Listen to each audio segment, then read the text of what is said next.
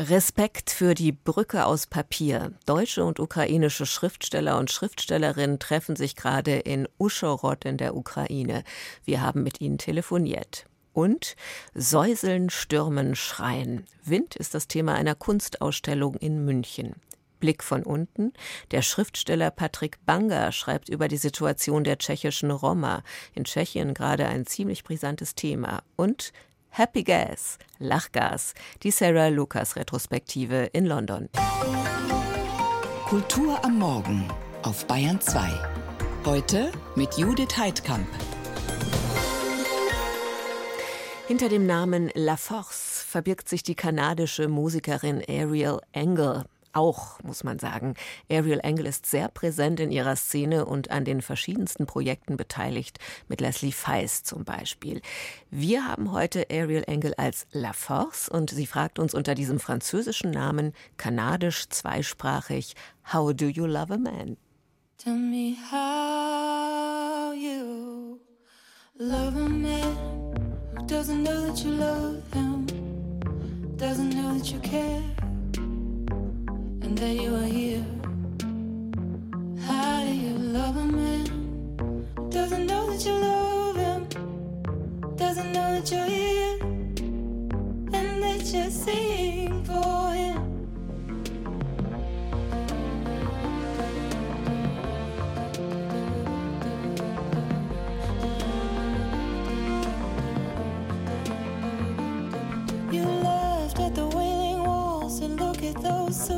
superstitious freaks pushing notes through bricks as if anyone can really hear them. Well, this is me reaching through eternity beyond the Milky Way, the immaterial plane. And can you hear me? Can you see me?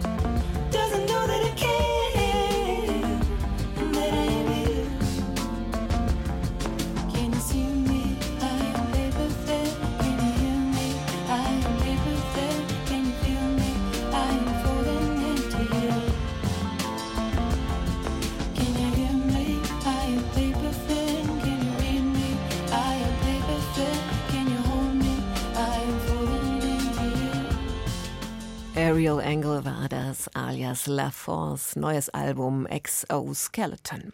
Und Luftgeist Ariel führt uns zum Wind.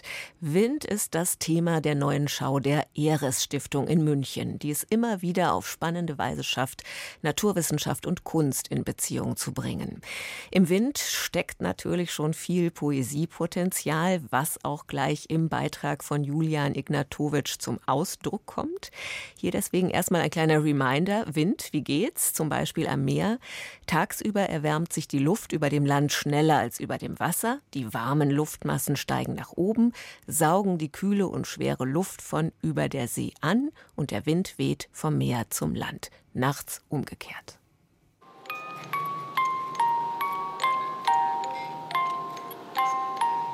So klingt das also, wenn der Wind Musik komponiert. Oder besser gesagt, wenn die Wind- und Wetterdaten New Yorks in einer kleinen Drehorgel abgespielt werden. Das ist eine Arbeit von der New Yorker Künstlerin Sarah Bouchard. Und sie hat von einer Wetterstation sich die jeweiligen Daten der Windstärke und der Temperatur geben lassen und hat es auf diesen Art Lochstreifenkarten exakt nach den Wetter Wetterdaten hier äh, mit Löchern eingestanzt. Und dann hat man sozusagen einen Klang von der Wettersituation. Erklärt Sabine Adler von der Eres Stiftung. Jeder Monat hat so sein eigenes Windklangspiel. Überhaupt sind die vielen Klänge, die durch die Ausstellung zu wehen scheinen, das Erste, was man wahrnimmt.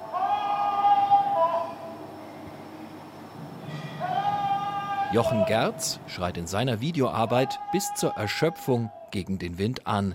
Daraus spricht einerseits eine Verzweiflung, nicht gehört oder eben gerade gehört werden zu wollen, andererseits eine allgemeine existenzielle Einsam- und Auswegslosigkeit. Viel ruhiger im Klang, in der Bedeutung aber vielleicht gar nicht so sehr anders, wirkt das fast meditative Video des kanadischen Künstlers Michael Snow, der schlichtweg das Fenster in seiner Blockhütte in Kanada mit wehenden Gardinen davor eine Stunde lang abgefilmt hat. Nach dieser Arbeit, Solar Breath, ist die Ausstellung benannt, erklärt Sabine Adler. Solar Breath bedeutet auch Atem der Sonne und unser ganzes Windsystem ist nicht vorstellbar ohne die Sonnenenergie, denn die Sonne schickt uns ja die Wärme, die Energie auf den Boden der Erde. Dort erwärmt sich die Luft und steigt dadurch auf. Und wenn wir nicht den Atem der Sonne hätten, hätten wir auch keinen Wind.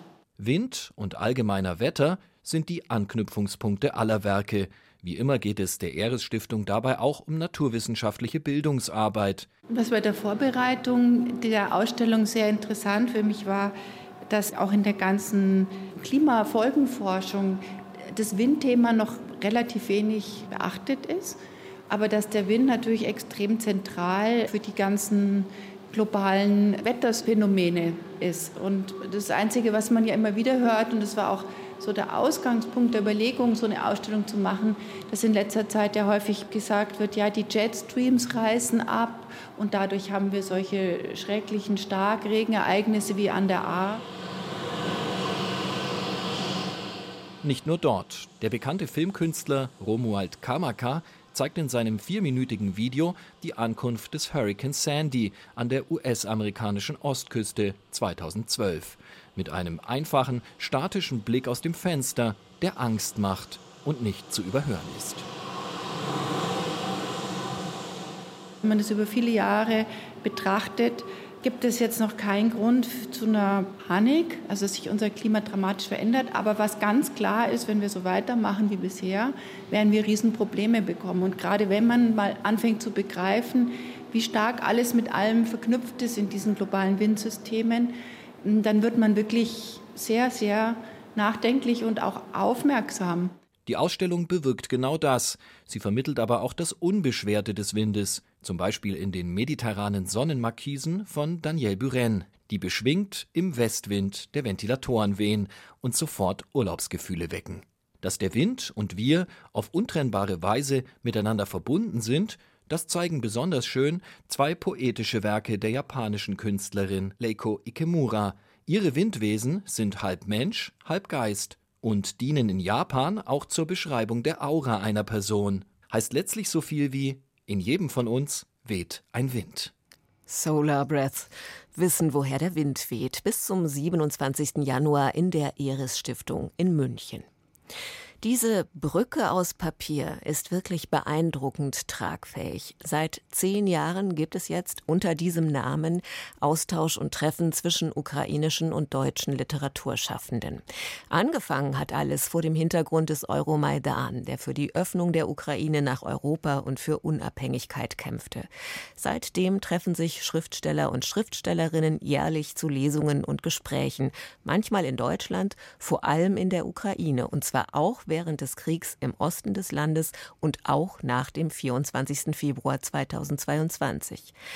Gestern hat wieder so ein Treffen begonnen in Uschorod im Dreiländereck mit Slowakei und Ungarn. Und gestern Abend hatte ich Verena Nolte am Telefon, die das Ganze von Anfang an organisiert hat und ohne die es diese Papierbrücke nicht geben würde. Zunächst hat sie mir erzählt, wer in diesem Jahr alles dabei ist. Ja, das sind wirklich viele. Wir haben also aus Deutschland Marcel Bayer, Kerstin Preibus, Dagmar Leupold, Thomas Lang, Ulrike Almut-Sandek. Und aus der Ukraine haben wir bedeutend mehr. Früher haben wir immer paritätisch sechs und sechs gehabt und auch immer drei Frauen, drei Männer. Und jetzt ist alles anders durch diesen Krieg. Wir haben eine Überzahl an ukrainischen Schriftstellern, ja, männlichen, weil die nicht ausreisen können. Und deswegen wollten wir auch unbedingt in die Ukraine zurück, damit wir uns mit ihnen treffen können. Sie sind halt im wehrpflichtigen Alter und sind nicht berechtigt auszureisen. Bei manchen, wie zum Beispiel Artem Tschech, der auch schon mal hier in München war, die im mhm. Militärdienst sind, wusste man ja offenbar vorher nicht mal, ob sie überhaupt von der Front weg dürfen. Hat das geklappt? Nein, leider nicht. Die dürfen bis äh, November die Kriegszone nicht verlassen sind aber eng mit uns verbunden und wir werden morgen bei der ersten lange Lesenacht, wir machen zwei lange Lesenächte, werden wir ihre Texte lesen lassen von ukrainischen Schriftstellern. Und einer davon ist äh, Bogdan Kolomitschuk, der ist auch im Militärdienst und der hat von seinem Kommandanten frei bekommen für das Treffen und ist heute Morgen angekommen. Hat uns sehr gefreut dass dieses Treffen zumindest für einige dann eben ermöglicht wird innerhalb der Grenzen der Ukraine. Das kann man sich vorstellen, ist sehr wichtig, aber vielleicht können Sie die Perspektive noch ein bisschen vergrößern. Was bedeutet das Treffen für die ukrainischen Teilnehmer und Teilnehmerinnen? Ja, das hat man heute schon gemerkt, äh, wie bedeutend es für sie ist, dass wir gekommen sind, dass wir tatsächlich ins Land gekommen sind. Und das kam heute auch sehr stark rüber. Wir haben heute äh, mit einem Totengedenken begonnen, mit einer Gedenkminute erstmal. Und dann haben wir an Victoria Amelina erinnert, die auch eingeladen war zu diesem Treffen und auch schon zugesagt hatte. Und dann eben äh, durch einen Beschuss äh, in Kramatorsk äh, getötet wurde. Juri Durkot, Christina Nasakewitsch haben Gedichte von ihr vorgelesen und die deutsche Schriftstellerin Kerstin Preibus hat ein Gedicht geschrieben zur Erinnerung an Victoria Amelina, die sie eben durch eine Brücke aus Papier in, in Berlin kennengelernt hatte. Das heißt, ja. die Frontlinie ist geschätzt 500 bis 600 Kilometer weit weg. Sie wissen es besser, aber der Krieg ist trotzdem sehr präsent. Ja, ich muss Ihnen sagen, die, äh, gestern, ich war ja schon zwei Tage früher da und gestern kamen dann äh, die ganzen äh, deutschen Teilnehmerinnen und auch Juri Andruchowitsch ist in dem Bus gewesen. Und als sie ausstiegen, gab es einen Fliegeralarm.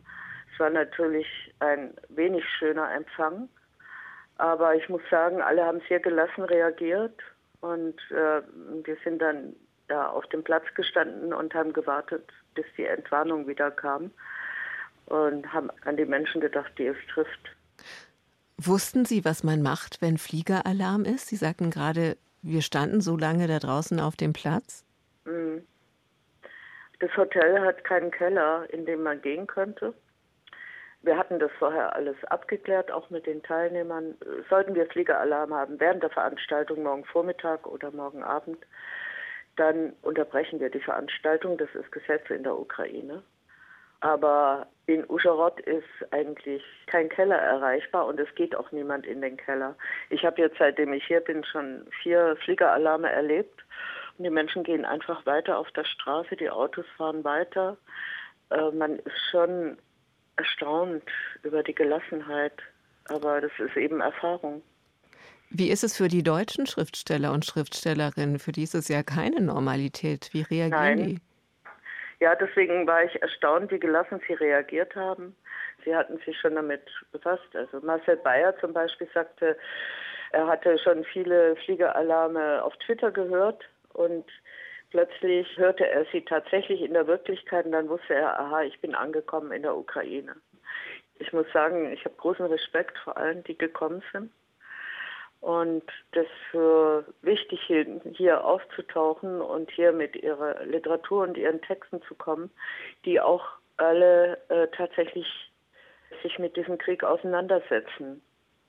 Viele von Ihnen sind schon jahrelang dabei. Sie haben ja den Überblick über die ganze Zeit. Was hat sich in dieser Zeit entwickelt an Erkenntnissen und an Gemeinsamkeiten?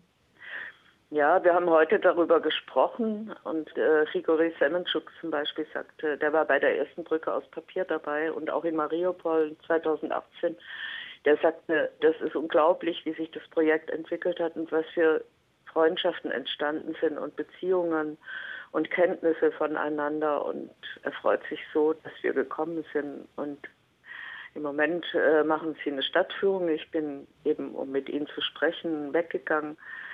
Die lernen diese Stadt kennen, die sehr unbekannt ist in Deutschland. Und ich glaube, wenn sie nach Hause fahren, werden sie verändert sein. Ich auch. Ich wollte gerade fragen, wie ist es bei Ihnen? Sie selbst stecken sehr viel Energie in dieses Projekt. Sie sind von Anfang an dabei. Was mhm. ist Ihnen daran so besonders wichtig? Ja, das war, ich kannte schon einige Schriftsteller in der Ukraine. Und ich habe immer beobachtet, wie die um ihre Freiheit kämpfen und um ihre Demokratie und die europäischen Werte verteidigen. Speziell gegen Russland, das war nämlich immer so. Und dachte, ich muss was tun, ich muss eine Initiative ergreifen.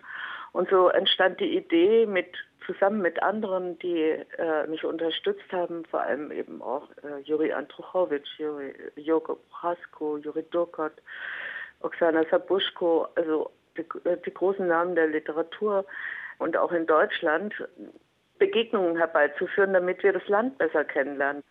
Und ich glaube, es ist tatsächlich etwas entstanden, eine dauerhafte Beziehung zwischen uns und eine Kenntnis des Landes, dadurch, dass sie schreiben und Erinnerungen zurückholen, verstetigt sich dann doch etwas dieser Kenntnis eines gar nicht so fremden Landes. Es ist ein europäisches Land mit europäischen Menschen. Noch bis morgen findet in Uschorod in der Ukraine das deutsch-ukrainische Schriftstellertreffen Eine Brücke aus Papier statt. Wir sprachen mit Verena Nolte, der Organisatorin dieser trotz des Krieges fortbestehenden Treffen. Vielen Dank Ihnen. Gerne. Und die Texte aus den Lesenächten von Uschorod, die gibt es danach auch im Internet unter paperbridge.de. you.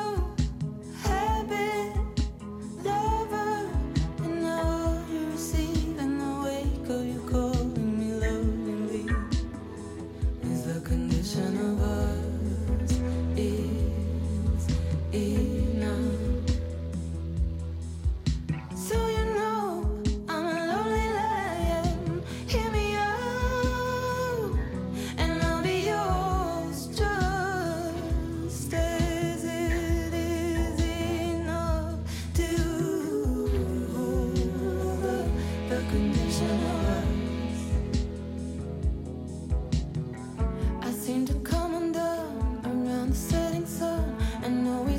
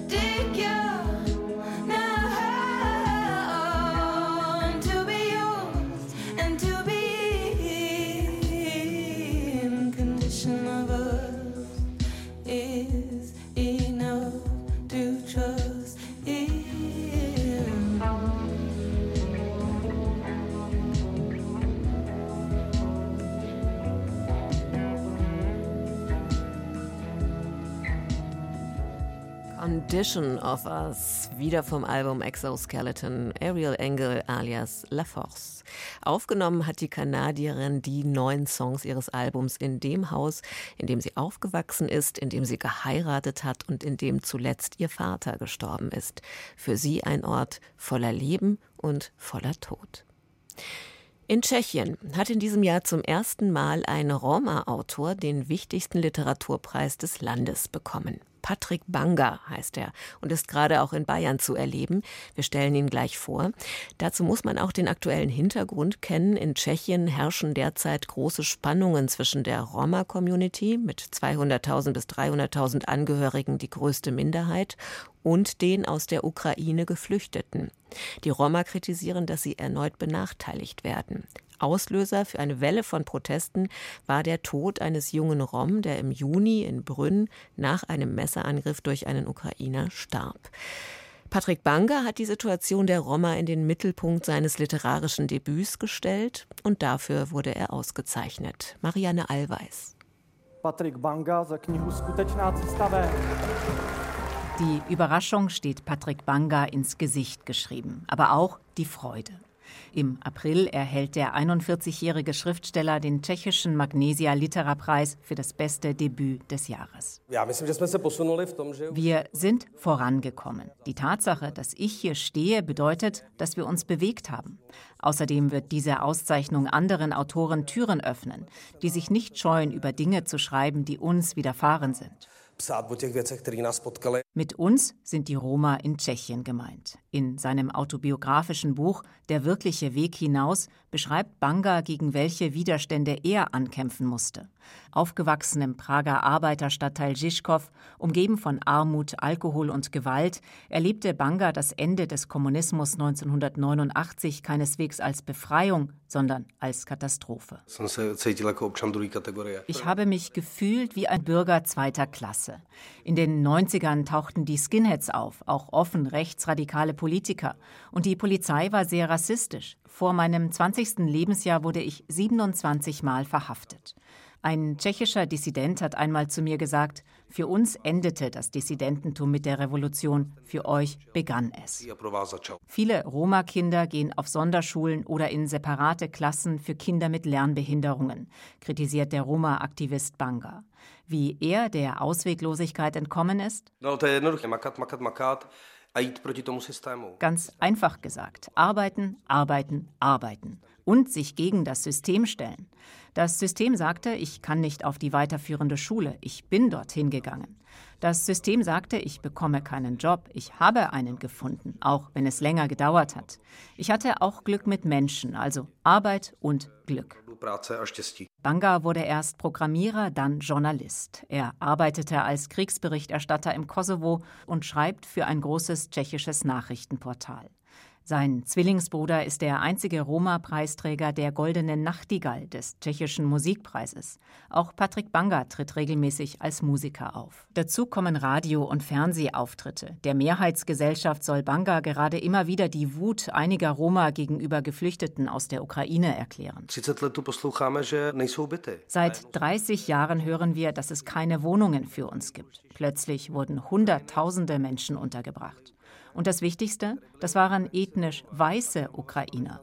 Die ukrainischen Roma mussten am Hauptbahnhof auf dem Boden schlafen. Das ist Rassismus, das ist selektive Solidarität. Aber das ist nicht die Schuld der Ukrainer. Die tschechische Regierung hat das den Roma hier nicht erklärt. Sie trägt die Verantwortung. Mit seiner Kritik in viele Richtungen steht Banga oft zwischen allen Stühlen. Einigen Roma gilt er sogar als Verräter. Wirklich frei fühlt sich der Autor nur auf Reisen, zum Beispiel in Deutschland. Dort wird er nicht sofort am Bahnhof von Polizisten festgehalten oder regelmäßig von Ladendetektiven verfolgt. Trotzdem setzt er auf weitere Fortschritte in seinem Heimatland auch durch die Wahrnehmung der Roma als ernstzunehmende Kulturschaffende. Vielleicht wird in ein paar Jahren ein anderer Autor hier stehen, so Banga bei der Verleihung des tschechischen Literaturpreises. Und es wird kein Roma-Autor mehr sein, sondern einfach ein Autor.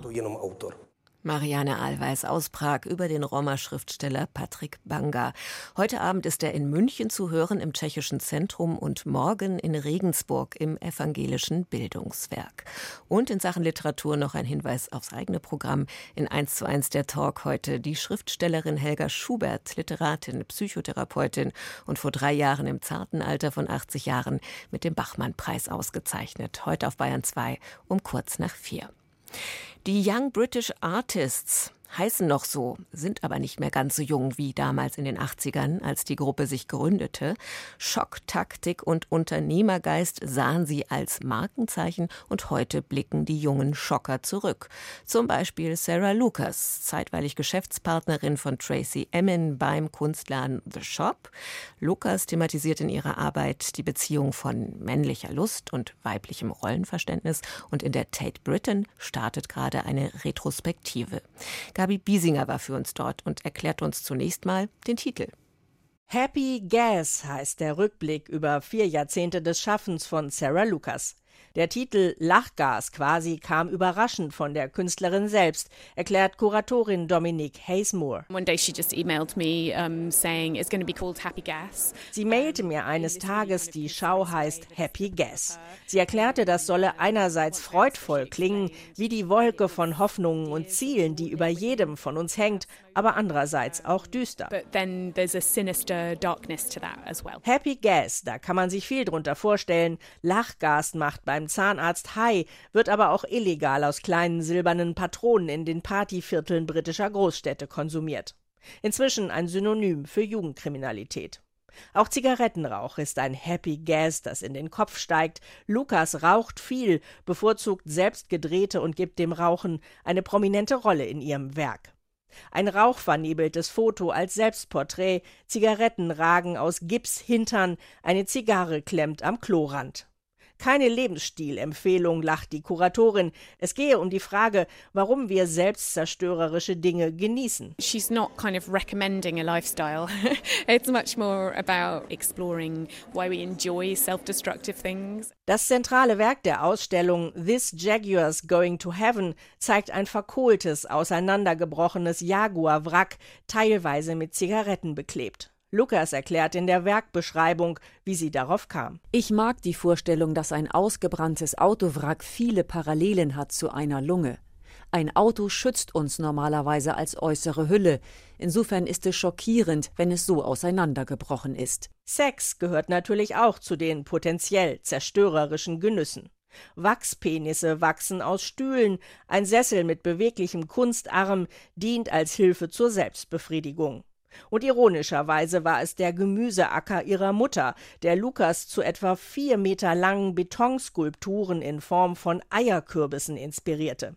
Florian und Kevin heißen die beiden Riesenkürbisse und Lukas beschreibt die Geschichte dahinter. Es gibt diese Tradition in England, dass vor allem Männer riesiges Gemüse züchten und es sich beim Erntefest dann gegenseitig zeigen. Prämiert wird der mit dem größten. Zu sehen sind in der Ausstellung auch Lukas berühmte Bunnies. 1997 schuf sie die erste unförmige Puppe, die sich auf einem Stuhl räkelte. Ein Stofftorso ohne Kopf mit irrelangen Armen, breitbeinig in sexy Strumpfhosen. In jüngster Zeit hat sie 16 neue Bunnies kreiert. Sie heißen Sex Bomb oder Honey Pie, tragen High Heels und räkeln sich lassiv dem Besucher entgegen. Sie sind noch immer kopflos, aber stabiler geworden, fleischiger im Grunde, diese Strumpfhosenpuppen mit diversen Brüsten, verschlungenen Armen, gespreizten Beinen. Sarah Lucas ist inzwischen 60 Jahre alt und bemerkt trocken: Es hat sich herausgestellt, überraschenderweise, Hängebusen können ganz schön ausdrucksstark sein. Also Sie haben zu viele Gliedmaßen und Brüste oder zu wenig. Und dass aus Sicht des Betrachters von irgendwas zu viel oder zu wenig da ist, diese Erfahrung hat ja vermutlich jede Frau schon mal gemacht. Of the kind of true experience of womanhood, strangely enough bis Mitte Januar. Sarah Lucas, Happy Gas in der Tate Britain in London. Danke fürs Zuhören, sagt Judith Heidkamp.